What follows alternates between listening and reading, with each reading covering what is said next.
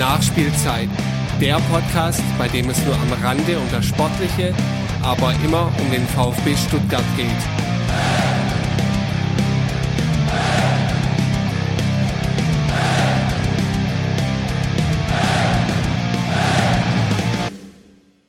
Und da ist sie, die 15. Folge der Nachspielzeit. Ich heiße euch herzlich willkommen. Mein Name ist Ron, mit dabei ist heute auch wieder der Daniel. Hallo. Hallo. Schön, dass du da bist. Ja, und wir haben heute ähm, wieder was Besonderes, nämlich es ist wieder Zeit für die VfB Viererkette, die dieses Mal eine wirkliche Besonderheit hatte. Sie waren nämlich vor Publikum, also quasi live. Ähm, das war ähm, eine tolle Erfahrung, eine neue Erfahrung. Und ähm, ja, es hat uns allen groß Spaß gemacht. War super, dass viele Leute da waren. Ähm, war ein sehr vergnüglicher Abend, glaube ich. Und wie es äh, dann schon fast zur Gewohnheit wird, ähm, hört ihr jetzt hier in der Nachspielzeit den dritten Teil, ähm, in dem es mal wieder um den Verein und die AG geht und wie denn so gerade der Zustand ist mit den ganzen Themen, die jetzt im letzten halben Jahr so aufgekommen sind. Die anderen Teile äh, könnt ihr bei den anderen äh, Podcasts hören. Ähm, das ist äh, beim VfB SCR ähm, der Teil 1, äh, wo es um Markus Weinzel geht, dann beim Brustring Talk die Phase mit Nico Willig und der Relegation und der Teil 4 ist dann bei rund um den Brustring und da sprechen wir dann über die zweite Liga und wagen einen kleinen Ausblick. Ansonsten würde ich aber sagen, tauchen wir mal gleich ein in die Folge, die musikalisch beginnt. Also wie äh, angekündigt, ein, ein Überraschungsgast, äh, der in den letzten Tagen mit seinem Lied ein bisschen für Furore gesorgt hat. Umso mehr freuen wir uns natürlich, dass wir das heute auch live zu hören bekommen.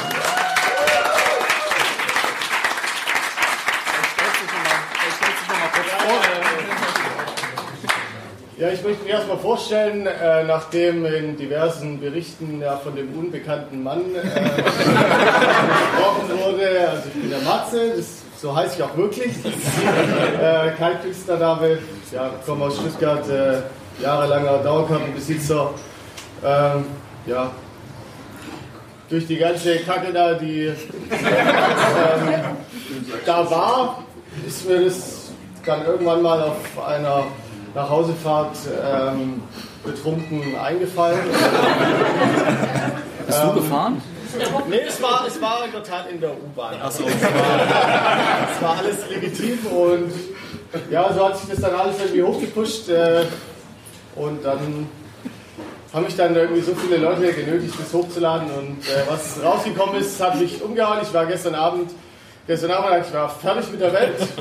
Ich habe gedacht, so, was zum Teufel passiert. Und ja, aber es freut mich natürlich, äh, dass es den meisten irgendwie gefällt und ich irgendwo auch den meisten irgendwie aus dem Herzen spreche. Ja, schon wieder dieser scheiß VfB.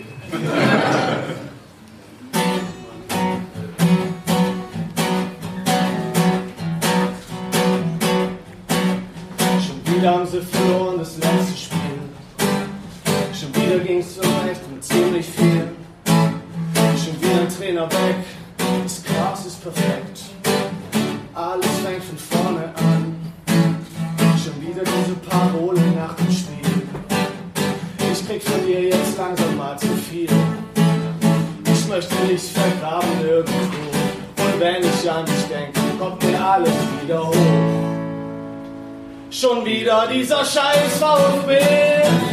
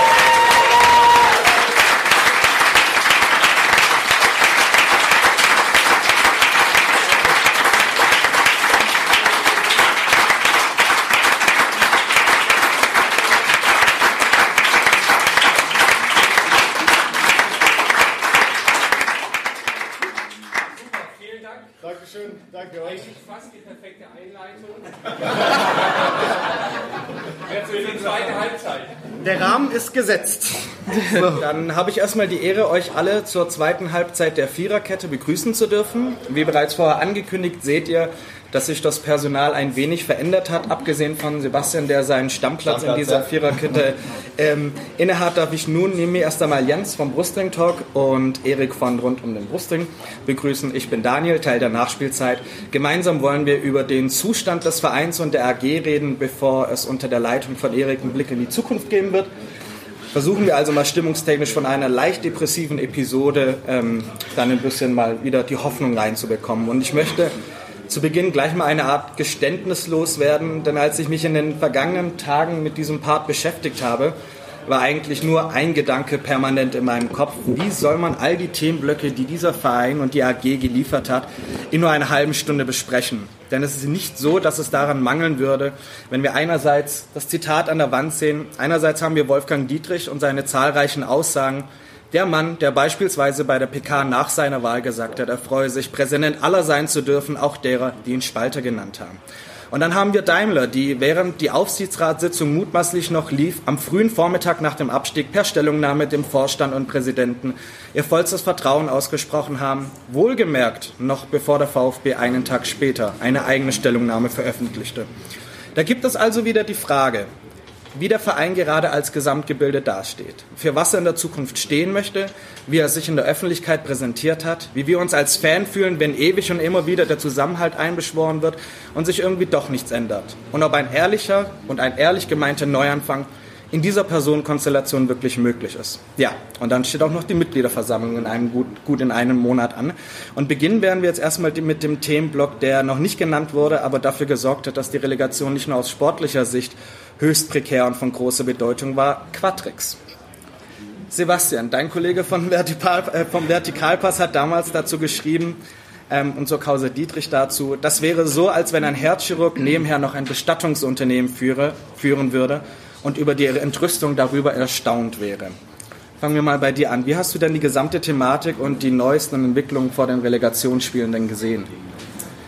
Ja, das ist ja irgendwie ein ganz komplexes Thema, diese Quatix-Geschichte. Und da geht es um Beteiligung und um Fonds und wie viele Anteile und wann wurden sie veräußert. Was steht im Handelsregister, äh, was steht nicht im Handelsregister. Dann gibt es Aussagen, dann gibt es andere Aussagen. Und damit möchte man sich ja als Fußballfan eigentlich nicht beschäftigen. Wir wollen Fußball gucken und uns nicht in irgendwelche Handelsregistereinträge äh, reinlesen.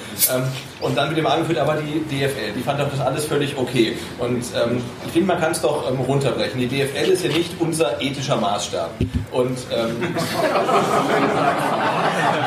die ist mein ethischer Maßstab. Und ähm, wenn mein Verein absteigt, und der engste Verwandte des Präsidenten meines Vereins profitiert davon, dann ist es für mich nicht okay. Dann ist mir ganz egal, was die DFL sagt und was jemand anders sagt. Das ist einfach nicht okay. Und ich finde, man kann die ganze Sache halt von, aus, auf zwei Ebenen betrachten. Einmal diese ethisch-moralische und dann natürlich die mit Paragraphen und Klauseln und Gesetzen. Und das kann, wird wahrscheinlich alles irgendwie so halbwegs noch wasserdicht sein. Also wahrscheinlich tropft da irgendwie an der Ecke ein bisschen raus, aber wahrscheinlich ist alles noch wasserdicht. Ähm, aber wie gesagt, meine äh, moralischen... Ähm, meinen moralischen Vorstellungen entspricht das nicht, wenn wir diese Situation haben, dass halt ja. ähm, Wolfgang also Dietrich Junior dann quasi davon profitiert, äh, dass der VfB absteigt. Ja. Wenn man äh, bedenkt, dass äh, am 14. bzw. 15. Mai, für die, die es nicht mitbekommen haben, Dietrich äh, war ja bis dahin als Gesellschafter der VVM Consulting GmbH mit 50 Prozent an der Quatrix Finance GmbH beteiligt und hat die Anteile dann an seinen Sohn Christoph vor den Relegationsspielen übergeben. Ähm, ist das jetzt so, Jens, dieses perfekte Geschmäckle, das wir dann haben? Das ist das perfekte Geschmäckle, ja. Das ist, wie Sebastian gerade schon gesagt hat, aus unternehmerischer Sicht, wenn man das ganz nüchtern aus Sicht der Familie Dietrich betrachtet, wird da alles rechtlich sicher abgesichert sein und auch soweit oder aus unternehmerischer Sicht, aus rechtlicher Sicht in Ordnung sein, aber es ist natürlich einfach aus, aus emotionaler Sicht, wenn du, wenn du überlegst, dass wie gesagt da Personen profitieren von dem Aufstieg von Union Berlin, während die Mannschaft in Berlin in den letzten Minuten noch vom Zweifel versucht, da das eine Tor zu erzielen und das dann gewisse Beträge sofort in Bewegung setzt und dieses, dadurch, dass dieses Tor nicht fällt, da entsprechend andere Personen, die mit unserem Präsident in sehr verwandtschaftlichen und sehr nahen Beziehungen stehen, da wirklich finanziell davon profitieren. Das kann ich einfach nicht gutheißen und das, das ist halt das Traurige, dass das eigentlich, so wie es jetzt aussieht, ohne Konsequenzen bleibt. Das ist eben die Frage, wie es jetzt dann weitergehen wird. Äh, Dietrich meinte damals, es gibt ja keine neuen Erkenntnisse und Sachverhalte. Er wäre gern bereit, sich bei Bedarf der Diskussion nach Saisonende zu stellen. Glaubst du, da wird irgendwas noch in die Richtung kommen oder ist das Thema mehr oder weniger eigentlich fast schon abgehakt? Ich glaube, der wird das wieder aussitzen wie alles andere, was er so macht. Das kriegt er ja ganz gut hin. Der ist ja da wie so ein Aal. Jedes Mal, wenn ihn jemand greifen will, da flutscht er dann weg. Aber ein interessanter Punkt ist noch, ähm, dass ja das ganze Thema mit Quadrex und Union Berlin war ja dann schon der Fall auch, während wir in der zweiten Liga damals um den Aufstieg gekämpft ja. haben. Das ist ja bloß jetzt erst hochgekommen im Zuge der Relegationsspiele. Ne? Und damals hat er offensichtlich noch kein Problem damit gesehen, dass er einen anderen gegnerischen Verein finanziert. Genau, dass keine neuen Erkenntnisse ja. vorliegen. Das mag stimmen aus Sicht des Aufsichtsrats und aus Sicht der DFL, aber es ist halt definitiv nicht richtig aus Sicht der Mitglieder, weil diese VMM GmbH, von der wusste bis zur Kicker-Story niemand etwas und von das die dass er über diese an dem Fonds beteiligt ist, das wusste schlichtweg niemand der Mitglieder, äh, die auch für die Ausgliederung gestimmt haben, für ihn damals gestimmt haben. Das wusste niemand. Also der Aufsichtsrat hat es gewusst, die DFL anscheinend, ähm, aber ich zum Beispiel habe es äh, nicht gewusst. Und äh, deswegen stimmt diese Aussage auch einfach nicht. Und ich glaube, man kann stark davon ausgehen, wenn das vor der Wahl 2016, wenn wir jetzt den Schwenk zurück machen würden, bekannt gewesen wäre, es äh, vermutlich auch andere Wahlergebnisse gehabt hätte und einen Einfluss auf die Wahl gehabt hätte. Ist das mit, ich meine, mit 57 Prozent wurde er damals, glaube ich, gewählt. Ähm, die Trikots gab es ja trotzdem. ja, die gab es aber bei der, die gab's bei der Ausgliederung. Ähm, also, ich glaube, damals stimmt. wurde tatsächlich ja, mit, nichts, mit nichts geworben. Wir sehen das Zitat hinten. Ähm, ich halte heute die erste Rede, in der die Abwärtsspirale der letzten Jahre keine Rolle mehr spielen wird. Das Zitat war von der MV von dem letzten Jahr, die sich jetzt äh, die bald quasi einjähriges haben wird. Was kann man denn eigentlich noch durch dieses zu diesem Zitat, das jetzt eigentlich gefühlt nach jeder Niederlage hochgekommen ist, das in dem gesamten Abwärtsstrudel hochgekommen ist, ähm, eigentlich noch groß sagen? War das am Ende eine katastrophale, also klar, es war eine katastrophale Fehleinschätzung. Ähm, wie ist die Gefühlslage, wenn ihr noch diese Wörter hört, um mal ein bisschen das aufs Emotionale zu bringen? Ja, ist ja genau der Worst Case eingetreten, den man auch bei der Ausgliederung hatte, äh, dass man sagte, jetzt kriegen wir 40 Millionen, mehr als 40 Millionen ähm, und jetzt kommt halt dann mit Michael Resch jemand und dem wird das Geld in die Hand gedrückt und der entscheidet über die Zukunft des VfB. Und das muss ja nicht funktionieren. Also selbst wenn du die richtigen Spieler kaufst, muss es nicht funktionieren. Und was ist, wenn wir dann gleich wieder absteigen? Dann ist das Geld weg, die Anteile kriegt man auch nicht zurück. Ähm, und aber diese, diese ähm, die, diese Gedanken oder äh, die man hatte, die wurden ja vom Vereinsseite immer gleich weggewischt. Es wird schon alles gut gehen, weil wir haben das Geld und man braucht das Geld, um Erfolg zu haben. Diese Geld gleich Erfolggleichung, die war ja allgegenwärtig. Und insofern mit, den, mit der Ausgliederungskohle mussten wir Erfolg haben. Und jetzt halt genau das eingetreten, was viele ähm, schon schwarz gemalt haben, gesagt, na, es kann auch in die andere Richtung laufen. Und genau da sind wir jetzt. Und es scheint jetzt so, als ob es für dieses Szenario auch gar keine gar keine Pläne gibt, irgendwelche. Man da von einem kompletten Scherbenhaufen. Das heißt, wenn wir die nächsten Anteile raushauen, haben wir wieder ein bisschen Geld und man kriegt natürlich auch Transfereinnahmen. Das kann natürlich auch nicht verschweigen. Stichwort Investorensuche ist es ja so, dass sich da tatsächlich auch ein bisschen was verändert hat. Ähm, am 8. Februar 2019 hieß es noch, dass man sich mit zwei Partnern in intensiven Gesprächen befinden würde, die bis zum 30. Juni positiv abgeschlossen sein sollten, auch bei einem Abstieg. Ähm, ein Partner, der so einen Fall nicht akzeptiert, wäre auch der falsche. Und mittlerweile hört man dann, am 5.6. kam die Meldung raus, dass durch den Abstieg eine neue Situation entstanden ist. Ähm, aber auch für interessierte Unternehmen. Ähm, ich bin, Zitat, ich bin weiter guten Mutes, dass wir einen strategischen Partner vorstellen können. Ob am 30. Juni oder etwas später, weiß ich nicht ja, ich meine, Force waren theoretisch äh, ab Oktober letzten Jahres, glaube ich, auch im, im, Spiel, dass es ein regionaler Partner wurde, wie damals in einem Ausgliederungsvideo angeworben. Ähm, davon kann man sich mittlerweile ja fast schon von dem Gedankengang verabschieden. Ja, und ich meine, ich bin jetzt äh, weder Ökonom noch habe ich irgendwelche Fonds oder Anteile in luxemburgischen Holdings, aber ich frage mich doch, warum sollte ich jetzt als Unternehmer in VfB investieren? Ne? Also wenn ich Daimler bin, sage ich, okay, weil ich nicht will, dass da irgendwie auf einmal die BMW-Niere am Stadion hängt, klar, da will ich irgendwie das sperren, aber was habe ich denn für ein, für ein Interesse dran, jetzt in einen Verein zu investieren, der gerade abgestiegen ist? Also Gewinn mache ich wahrscheinlich nicht damit. Ähm, Reputation bringt mir vermutlich auch nicht. Das ist die große Frage. Also wer soll dieser Investor sein? Lagardère war ja mal im Gespräch und da hieß es ja, ich meine, das ist ein Sportrechtevermarkter und da hieß es, die investieren, aber übernehmen nicht die Rechte, was ja für die auch wiederum gar keinen Sinn machen würde. Also insofern glaube ich schon, dass der VfB alles dafür tun wird, bis zum 14.07. den zweiten Investor zu präsentieren, weil es gute Laune schafft, wenn man Kohle einnimmt. Ähm, aber so wie man jetzt raushört, bis zum 30.06. oder ein bisschen später, klingt fast so, als ob das nicht klappen würde.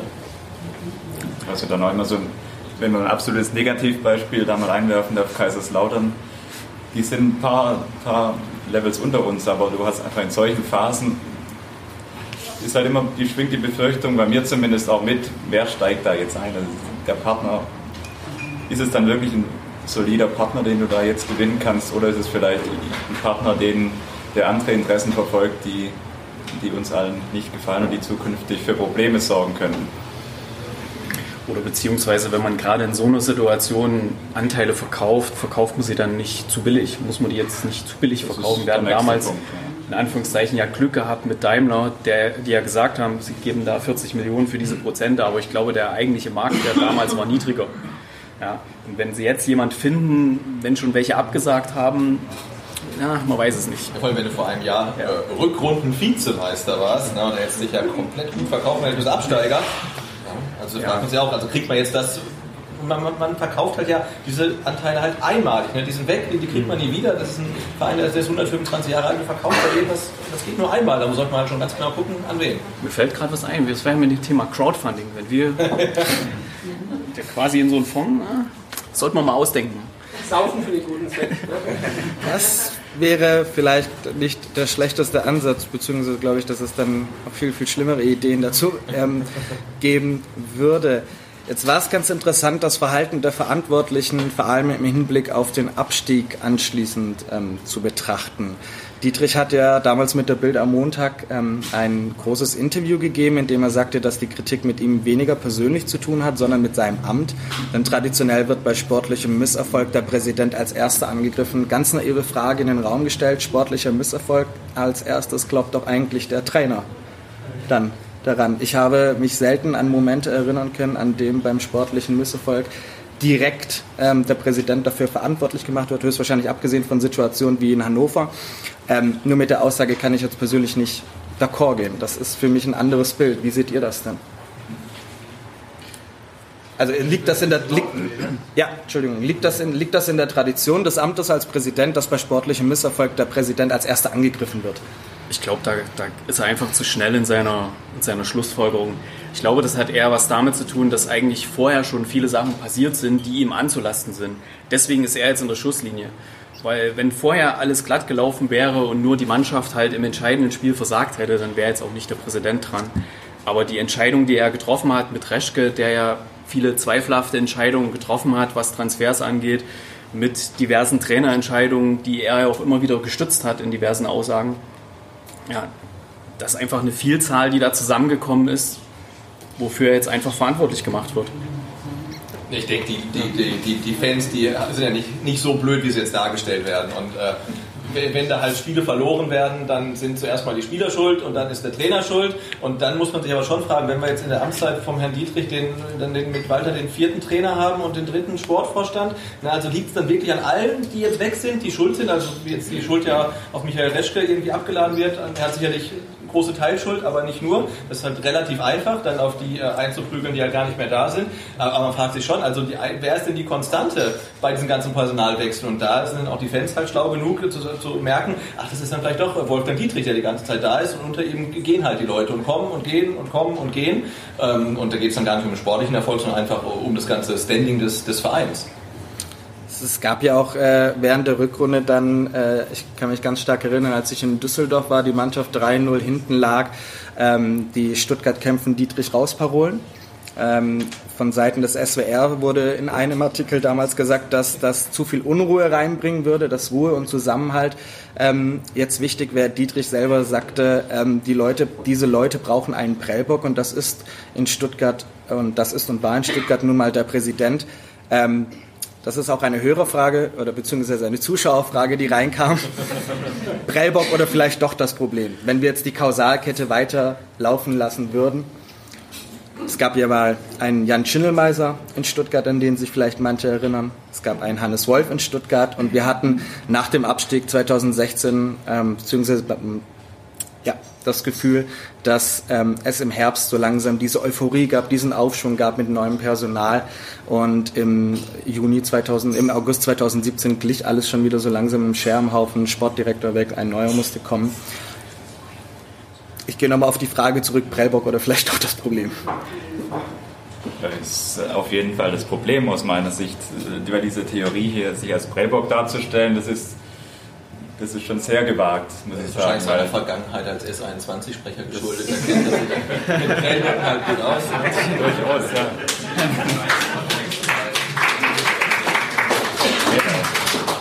Wie gesagt, man muss nur einen kurzen Blick einfach in die Historie werfen, weil wer unter ihm, er hat mit Reschke, hat er seinen Mann scheinbar gefunden gehabt. Die Beziehung hat sich dann aber auch schnell wieder abgekühlt gehabt, nachdem der sportliche Erfolg eben ausgeblieben muss und seine Entscheidung auch dazu geführt haben, dass wir heute über den Abstieg sprechen. Und es ist einfach, also sich dann als Prellbock da in der Öffentlichkeit darzustellen, das ist, das ist schon sehr, sehr mutig, finde ich. Also weil natürlich die Kritik auch aus der Kurve, die bezieht sich auf ihn, aber das nicht zu Unrecht, weil letztendlich, da kommen wir zu einem ganz anderen, das geht hier vielleicht ein Stück zu weit, er ist eigentlich ja im operativen Geschäft, sollte er gar nicht tätig sein, was er durchaus in Regelmäßigkeit tut und auch Personalentscheidungen zumindest mit beeinflusst. Und wie gesagt, unter seiner Ägide, wenn man das anschaut, wie viele verschiedene Sportdirektoren wir in der Zeit haben, wie viele verschiedene Trainer wir in der Zeit haben, das ist halt einfach dann ein Stück weit zu viel. Und dann ist er auf jeden Fall auch Teil des Problems. Ich will ihn da nicht als allein schuldigen, weil wie gesagt in Stuttgart war schon immer klassischerweise und es zeigt sich ja auch jetzt Daimler ist ihm ja auch gleich an die Seite gesprungen, die da sicher auch Einfluss nehmen. Aber er ist auf jeden Fall großes Teil des Problems. Genau, das wäre die, die Anschlussfrage, die ich stellen würde. Wie habt ihr denn dann äh, die Pressemitteilung letzte Woche aufgenommen von, von Daimler, dass äh, quasi per Statement mitgeteilt wurde, dass dem Vorstand und ähm, ja, das komplette Vorstand und Präsident und Verein das komplette Vertrauen ausgesprochen wird, noch bevor der VfB selber eine, ähm, eine Stellungnahme abgegeben hat. Wie wirkt das denn auf euch? Ich finde es schön, dass halt in der Stellungnahme von, äh, von Mercedes, von, von Daimler, dann ja auch äh, der, der Wilfried Port zu Wort kam. Und ich wusste gar nicht, in, welcher Rolle spricht er jetzt als Aufsichtsrat vom VfB oder doch äh, als Personalchef von, von Daimler. Dann, dann, dann, merkt man ja, wie sich das alles vermischt miteinander. Ne? Und, äh, weil dann spricht er nämlich 24 Stunden später in der VfB-Meldung, sagt er auch was, dann als VfB-Aufsichtsrat. Äh, also das fand ich schon sehr befremdlich, aber hat für mich dann auch nochmal klar gezeigt, äh, wie die Karten da einfach verteilt sind oder wer, wer dann wirklich so das, das Sagen hat. Ähm, und das ist halt auch kein ähm, keine Überraschung ist, dass beim VfB in sämtlichen Gremien sämtliche Entscheidungen immer einstimmig getroffen werden. Also egal was es ist, immer einstimmig. Und ähm, wenn man das so sieht, dann weiß man auch, woher das kommt. Also, also mich hat das schon ein bisschen verwundert, diese, diese, diese offensichtliche Rückendeckung von Daimler. Weil ich hätte gedacht, dass, dass Daimler, die ja eigentlich mit, mit Geld sehr gut umgehen können, jetzt meiner, mein Blick von außen, ja, und auch in diversen äh, Sportmarketing aktiv sind, ja, ich denke an Formel 1 und wo sie überall sind, ähm, dass die das einfach zulassen, dass direkt gegenüber auf der anderen Straßenseite jemand 40 Millionen von ihrem Geld äh, zum Fenster rauswirft und dafür ja noch gestützt wird. Und dann Ja. damit absteigt dann halt. Ja, ne? Also und damit absteigt noch, also quasi noch ein Imageverlust für, die, für das eigene Sponsoring. genau, Ja, also das Beste oder nichts Ja. ist das nicht unbedingt. Ja. ja. also da, das hat mich echt gewundert, dass das so schnell kam, diese Rückendeckung. Dass da nicht mal eine, eine kritische Stimme laut wird bei Mercedes, die ja auch sparen müssen. Ja, dass gesagt wird, also guter Mann, so geht's nicht. Wäre dann aber, wenn man die These vielleicht aufstellen würde, dass das ähm, Mercedes bzw. Daimler dann einfach nicht so wichtig ist, wie man persönlich denkt. Was ist denn, also ich, ich wollte mit, mit der Frage erstmal ein bisschen weg von, von Dietrich gehen, weil das hier kein, kein Dietrich-Bashing am Ende sein sollte, ein bisschen die äh, Rolle von, von Daimler ein bisschen versuchen kritischer zu betrachten.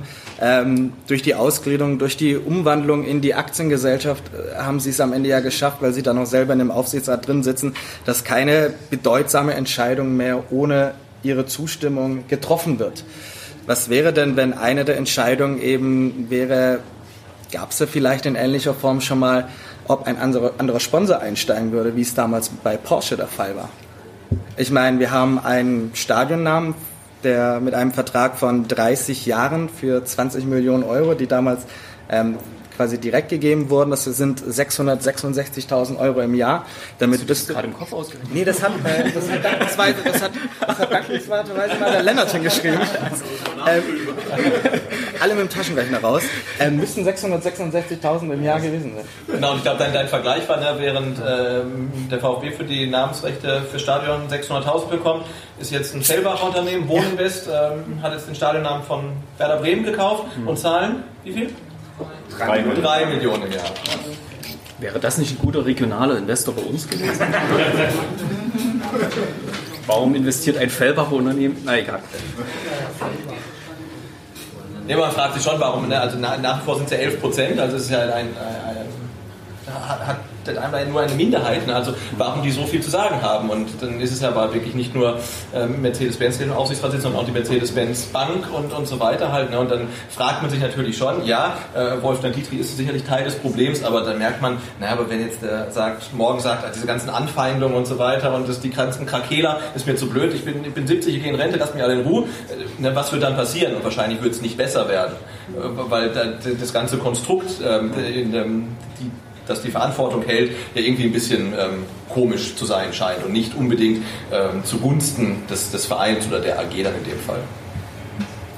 Da wird sehr, sehr interessant zu sehen sein, was dann bei der Mitgliederversammlung passieren wird. Äh, erwartet ihr, dass es in irgendeiner Form den, den Antrag geben wird zur Abwahl von Dietrich? Erwartet ihr, dass er durchgehen wird? Was für Gefühle kommen in euch hoch? Was für Gedanken kommen in euch hoch, wenn ihr denkt, was in einem Monat, in gut einem Monat ähm, alles passieren könnte? Oder glaubt ihr, dass Dietrich na, danach noch im Amt bleiben wird? Glaubt ihr, dass es in irgendeiner Form fundamentale Veränderungen geben wird? Glaube ich nicht. Ich glaube auch nicht, also ich glaube, dass er im Amt bleiben wird und ich glaube, selbst wenn ein Antrag auf Abwahl zugelassen werden würde, dass er keine Mehrheit bekommen würde, weil ich nach wie vor immer wieder dieses Phänomen feststelle, wenn ich so, das hört sich immer blöd an, aber so ein bisschen aus dieser Twitter-Blase rausgehe, er hat seine Unterstützer, die hat er noch.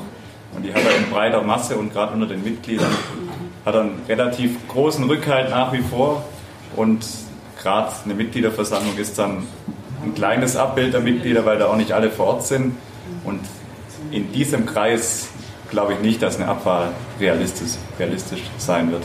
Das, von daher denke ich, dass er auf jeden Fall sein, seine Amtszeit erfüllen wird.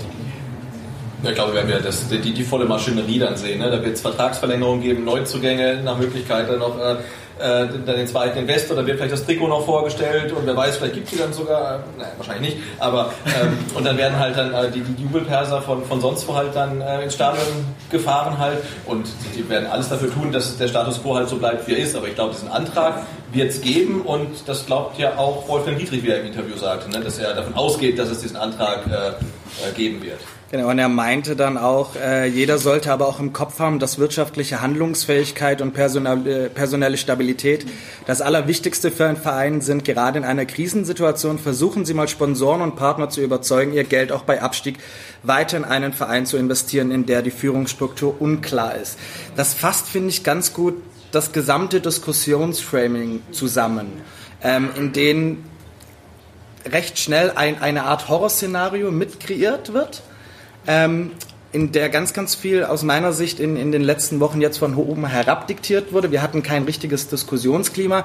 Eine VfB im Dialogfolge war angekündigt, gab es dann jetzt aber mit dem Präsidenten doch nicht. Es gab eine mit äh, Hitzelsberger damals. Mhm.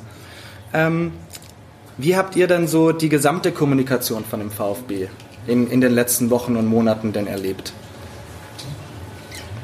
Also das Zitat, das Zitat, das veranschaulicht das ja so ein bisschen diese, wie soll man es am besten sagen, es wird so ein Stück weit Angst geschürt immer, so nach dem Motto, wir müssen jetzt Kontinuität bewahren, wir müssen Ruhe bewahren. Das war während der laufenden Saison noch der Fall und das ist jetzt nach dem Abstieg wird dieses Spiel weitergespielt von der, von der Führungsebene und es ist auch wieder, da komme ich zu dem Punkt, wo ich gerade schon angesprochen habe, es funktioniert bei gewissen Teilen sicher auch. Dass man jetzt gerade sagt, es ist eine schwierige Phase, die Saison beginnt schon wieder relativ früh. Wir können es uns jetzt gar nicht erlauben, hier großartige Veränderungen, womöglich noch gewaltvoll herbeizuführen, dass wir irgendwie sagen, eine Abwahl, das ist jetzt noch völlig. Herr Dietrich muss jetzt quasi im Amt bleiben und auch der restliche, der restliche Führungsstab, Aufsichtsrat, Vorstand. Und es ist halt einfach die, die Gefahr, die ist relativ groß, dass daraus eben mündet, dass sich am Ende nichts verändern wird, was, was ich durchaus kritisch sehen würde, weil, wie gesagt, aber wenn man die Entwicklung jetzt anschaut, es, es muss sich was verändern. Es muss sich eigentlich auch tiefgreifend was verändern, meiner Meinung nach, aber ich denke mal, dass sich wenig verändern wird. Weil diese Argumentationsstruktur oder die Argumentation, die gerade angeführt wird, die sorgt durchaus dafür, dass, dass gewisse Teile, kommen wir wieder zum Umfeld, da einfach eben aufspringen auf diesen Zug und dann sind wir wieder schnell bei dem Thema, die, die Krakela aus der Kurve und aus den sozialen Medien, die sich jetzt hier positionieren wollen, dem dürfen wir quasi da nicht, nicht nachgeben. Und ich glaube, dafür ist einfach eine Mehrheit im, im Verein und unter den Mitgliedern da, die da entsprechend auch Vorstand, Aufsichtsrat soweit stützt. Also ich glaube, das Thema Kommunikation, das hat schon seit der Ausgliederung ganz schön gelitten. Weil wenn man sich diese, zum Beispiel diese Werbekampagne, diese unsägliche da, wie es in Stuttgart, wo sie irgendwelche Models genommen haben und abgelichtet haben vorm Greenscreen. Dich auch? Okay, du warst vielleicht. ja. Aber du, war, du, warst vielleicht noch der Einzige, der authentisch ist, ja, der hier wirklich hergehört. Aber die, die anderen, kennst du von den anderen welche? Also ich glaube, da hat man einfach irgendwie random irgendwelche Stock-Galerien durch. Äh, und gerade, man sieht es ja auch, wie in der Fanszene diese ganzen Kampagnen momentan ankommen. Ja? Egal, was VfB Stuttgart macht, ähm, es wird eher sehr kritisch aufgenommen. Es gab ja auch den Relegationsschal Der aber relativ schnell wieder aus dem Shop verschwunden war. Ne? Ich hätte mir so gerne einen für die Mitgliederversammlung gekauft. kannst du für 33 Euro bei Ebay kaufen. okay. Ja, aber auch so ein Beispiel, ne? Relegationsschal. Wer kommt auf die Idee, oh, als ob sich das jemand zu Hause hinhängt? Da ganz toll, da war ich dabei. Also gerade auf die Relegation bezogen ist da die Kommunikation meiner Meinung nach relativ oder komplett schief gelaufen, weil du hast immer so diese Relegation dargestellt, als wäre das ein erstrebenswertes Ziel gewesen, nach, gerade nach in der Endphase der Saison. Und das ist es halt einfach nicht. Das ist die letzte Chance, die du irgendwie noch bekommst, eine Saison mit 28 Punkten noch zu retten, in Anführungszeichen, die du eigentlich gar nicht retten darfst, wenn die Konkurrenz nicht so schwach gewesen wäre wie in dieser Runde. Und auch da von, eigentlich von allen Seiten im Verein war ich dann ein Stück weit einfach enttäuscht, ist vielleicht das falsche Wort, aber es war einfach meiner Meinung nach die falsche Wortwahl, diese Relegation immer so als Fernziel darzustellen, auf das man hinarbeitet. Und indem man quasi nochmal so die, nicht die Chance bekommt, sondern da kann man irgendwie die Saison so ein bisschen retten und ein Stück weit veredeln. Und das spiegelt sich dann in solchen Sachen wieder, dass man Relegationsschal auflegt und dass beim Hinspiel, so auch die, die Kommunikation von Vereinsseite, es wurden Fahnen verteilt, es war ja. so relativ positive Stimmung, die ist dann noch die, die Fraktion ist vor dem Spiel noch aufgetreten. Das fand ich auch gut. Das war, ja klar, es war alles so. Es, es also da war es fühlte sich eher an wie, wie Pokalfinale oder so ein Spiel, wo man vielleicht den Europapokal einziehen kann und nicht so nach Überlebenskampf und da ist die, Kommunikation einfach ein Stück weit von Vereinsseite schief, schief gelaufen. Aber das erhoffe ich mir auch jetzt von der äh, Zweitligasaison, dass in die Kommunikation wieder so ein bisschen äh, wie wird äh, Bruno Labbadia sagen, Demut und Bescheidenheit und vielleicht auch so ein bisschen Selbstironie wieder reinkommen, weil wenn du halt dann in Sandhausen spielst und in Aue und in, in Wiesbaden, dann kannst du, glaube ich, nicht mehr so kommunizieren. Ähm, aber das fehlt mir diese Saison halt komplett. Man hat das Gefühl, man kriegt Mails äh, von einem Champions League-Teilnehmer. Ne? Und es kommt alles so, so rüber, dass alles so wunderbar ist. Und mir fehlt dann komplett diese Selbstironie, wie sie andere Vereine auch haben, wie, wie zum Beispiel Schalke 04, die ähm, ihr, ihr Highlight-Video die Saison gemacht haben, was am Anfang schwarz ist, am Ende schwarz und dann kommen kurz die Tore gegen Dortmund. Das war's halt. Ne? Das wird der VfB nie machen. Nie. Ja? Und äh, das erhoffe ich mir, ähm, dass äh, diese Zweitligasaison dann auch äh, vielleicht in der Marketingabteilung wieder so ein bisschen äh, für äh, die Bodenhaftung sorgt, die die, die nötig wäre. Weil ich hatte das Gefühl, in der Zweitligasaison, die zurück, noch nicht so lange zurückliegt, da war es so, ne, dass, es mal, dass mal ein bisschen anders aufgetreten ist. Weil da hat man sich dann auch über einen äh, dreckigen, Sinne des Wortes 2 zu 1 Sieg in, in Heidenheim wahnsinnig gefreut. Und das kam halt auch so rüber. Ähm, und da hat es vielleicht so ein bisschen was Gutes, dass da so eine reinigende Wirkung einsetzt. Aber ähm, ja, äh, meine Hand dafür ins Feuer legen möchte ich auch nicht. Noch eine kurze Anmerkung, vielleicht, es überträgt sich natürlich auch immer diese Kommunikation, die dann von, von Vorstand, von sportlicher Verantwortung, Verantwortlichen getätigt wird, hat sich meiner Meinung nach ein bisschen einfach auf die Mannschaft übertragen. Dieses Gefühl, ja, die Relegation, das ist noch dieses eher erstrebenswerte Ziel und wir schaffen das dann sowieso. Das, das hat man ein bisschen auf dem Platz meiner Meinung nach auch wahrgenommen. Einfach dieses Gefühl, es wird so kommuniziert von, von oben, als auch was soll schon schief gehen.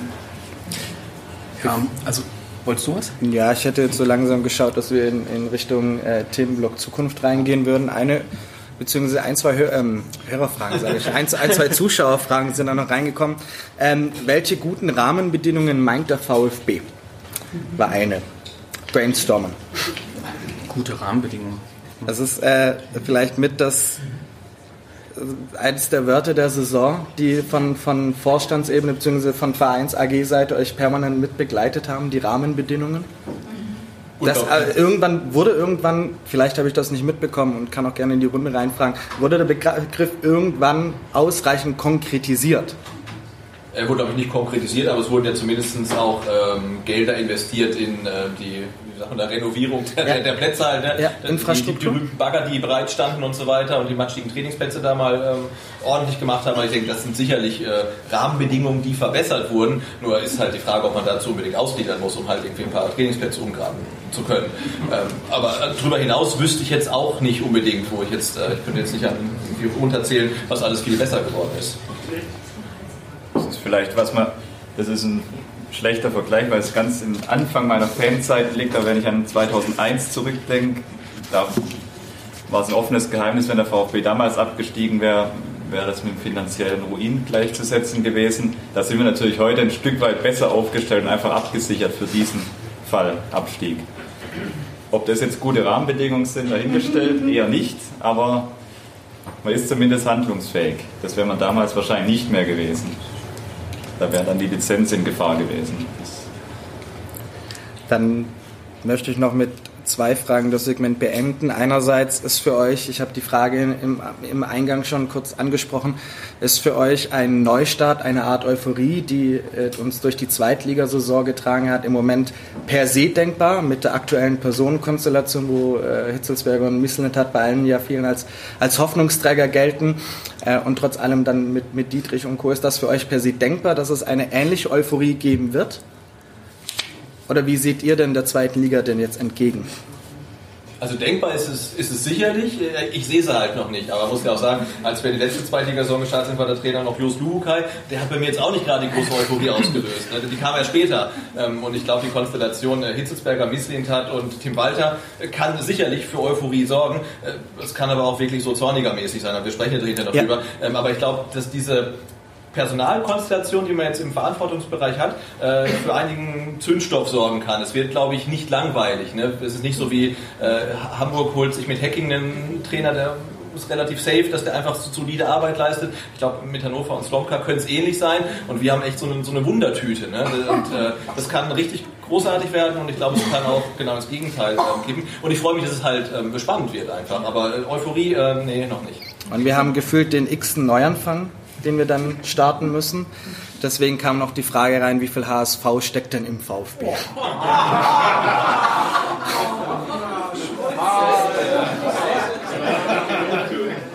So, wir können auch gerne die Frage jetzt überspringen. Also gerne. Also glaub, Aber gestellt werden musste sie. Ich glaube, solange wir keine langfristige Kooperation mit RB Leipzig eingehen, ähm, ist das alles, alles noch im Rahmen. Paderborn. Ja, ich hatte ja auch noch so eine Zuschauerfrage, ähm, die eigentlich an die vorhergehende anknüpft, äh, Thema Misslintat und ja. ähm, äh, ich lese mal komplett vor. Ich erinnere mich noch, dass man von Reschke nicht nur viel erwartete, sondern auch viel hielt, als er kam. In Anführungszeichen das Näschen etc. Ich sage nur Perlentaucher und so, das fiel ja alles. Ähnlich klingt es aktuell zu Misslintat. Ja, stimmt leider. Also der weiß, was er tut, heißt es wieder. Warum wird es denn diesmal nicht schief gehen? also die Schlussfrage ist unfair. Na gut, formal kann man ja sagen, äh, Michael Reschke kam als äh, hochdekorierter Kaderplaner und wurde dann hier Sportvorstand. Ne? Also der hat dann erstmal eine ganz andere Rolle übernommen, die eine Etage höher war und dann wahrscheinlich für ihn zu hoch oder er hat sie nicht gut ausgefüllt ähm, und er hatte keinen Sportdirektor unter sich. Und, und jetzt kommt Misslin hat als Sportdirektor und hat einen Sportvorstand über sich, der ihm dann im Zweifelsfall auch sagt, was er tun und lassen soll. Insofern sind die Rahmenbedingungen mal andere. Ähm, dass das die Rahmenbedingungen. Die Rahmenbedingungen. Die Rahmenbedingungen. Bessere Rahmenbedingungen diesmal. Dass es, aber dass es nicht schief geht, also beim VfB ist alles möglich. Aber ich finde grundsätzlich ist die Konstellation erstmal eine, eine andere. Also du holst jemanden und der arbeitet in dem Bereich, in dem er auch schon gezeigt hat, dass er das kann. Und du holst nicht jemanden, der in einem neuen Bereich auf einmal arbeitet. Und er hat noch ein Regulativ ähm, über sich. Also insofern denke ich, ist das Risiko da geringer. Wie jetzt dann die einzelnen Egos da miteinander harmonieren, das äh, wird, wird sich dann zeigen. Gut, dann würde ich sagen, wenn wir schon in die Richtung Mislintat, Hilzelsberger, Walter reingehen, dann können wir auch schauen und gucken, was uns dann in der kommenden Saison erwarten wird. Genau, werfen wir doch mal einen Blick nach vorne. Ähm, das so, das war also der dritte Teil der VfB Viererkette. Wir hoffen, dass ihr beim Zuhören viel Freude hattet. Wie zu Beginn nochmal der Hinweis, den vierten Teil, in dem es um die zweite Liga und die Aussicht in die Zukunft geht, findet ihr bei dem Podcast rund um den Brustring. Uns bleibt jetzt nichts mehr anderes zu sagen, als euch eine schöne Sommerpause zu wünschen und äh, wir hoffen natürlich, dass ihr ein bisschen in der Lage seid, die Akkus aufzuladen und wer weiß, vielleicht hören wir uns dann in den nächsten Wochen und Monaten wieder. Bis dahin, viele liebe Grüße. Tschüss. Ciao.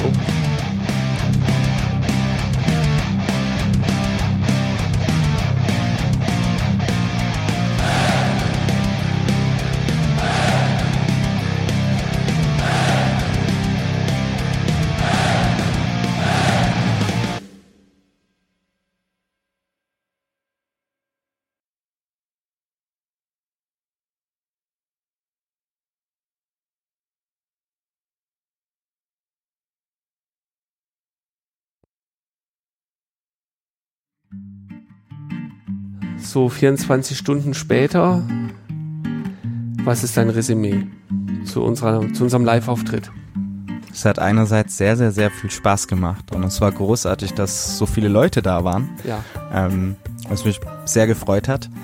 Ähm, andererseits mit ein bisschen zeitlichem Abstand merkt man schon, dass es recht schwierig war, all die Themen am Ende in einer halben Stunde zusammenzufassen, beziehungsweise ähm, zur Diskussion quasi freizugeben mhm. und man gefühlt ganz schnell wieder weiterspringen musste, damit halt ein Thema ähm, nicht vernachlässigt wird. Ähm, Das war nicht ganz so leicht, aber abgesehen davon war es eine neue Erfahrung, auch mal auf der Bühne dafür zu stehen und nicht äh, irgendwie hinter dem Laptop. Richtig, genau. Also das, ähm, die Situation ist tatsächlich eine andere, ja. Also ähm, wenn man den Podcast normal aufnimmt und dann alle möglichen äh, Zahlen, Daten, Fakten da noch hat und so weiter, die man, die man da zur Rate ziehen kann, da war das gestern halt anders, aber hatte trotzdem seinen Reiz, finde ich. Ja, definitiv. Und, und ich glaube, ja. wer weiß, vielleicht geht das Format in dieser Form ja irgendwie weiter. Ich würde schon fast sagen, dass äh, zumindest von, von, von den Reaktionen, die wir jetzt bekommen haben, gestern Abend, auch heute den Tag über, dass die Wahrscheinlichkeit sehr groß ist, das in ähnlicher Form nochmal zu machen. Schön wäre es auf jeden Fall. Ich meine, man muss auch sagen, vielen Dank noch ans VfB-Fan-Projekt am Ende. Super, die Jungs, echt klasse. Und ja, dann bin ich jetzt auch mal sehr, sehr gespannt, was die nächsten Wochen und Monate alles so passieren wird. Richtig, ja. Steht uns ja einiges bevor. Heute schon äh, Gente gegangen quasi. Ja. Ähm, die, die MV kommt. Ähm, da, die OFC-Versammlung. Ja. Die OFC-Versammlungen sind ja diese Woche. Genau. Wo man ja auch schon einiges so mitbekommen hat. Hm. Richtig. Ich bin richtig. sehr, sehr gespannt, was uns ähm, im Juli erwarten wird auf der Mitgliederversammlung. Wenn die Dünnhäutigkeit weiterhin so ist, dann äh, kann das ganz interessant werden. Ja, richtig. Ja, das glaube ich auch. Aber bis dahin erstmal versuchen, ein bisschen die Akkus aufzuladen. Ich meine, absolut. Es steht uns ein sehr, sehr, sehr spannendes, aber ich glaube auch schweres Jahr bevor. Mal wieder, ja. Mal wieder. Ach, was sehen wir uns alle nach einer langweiligen Saison? Tja, nicht hier. Ja, nicht, nicht in hier. absehbarer Zeit. Nein.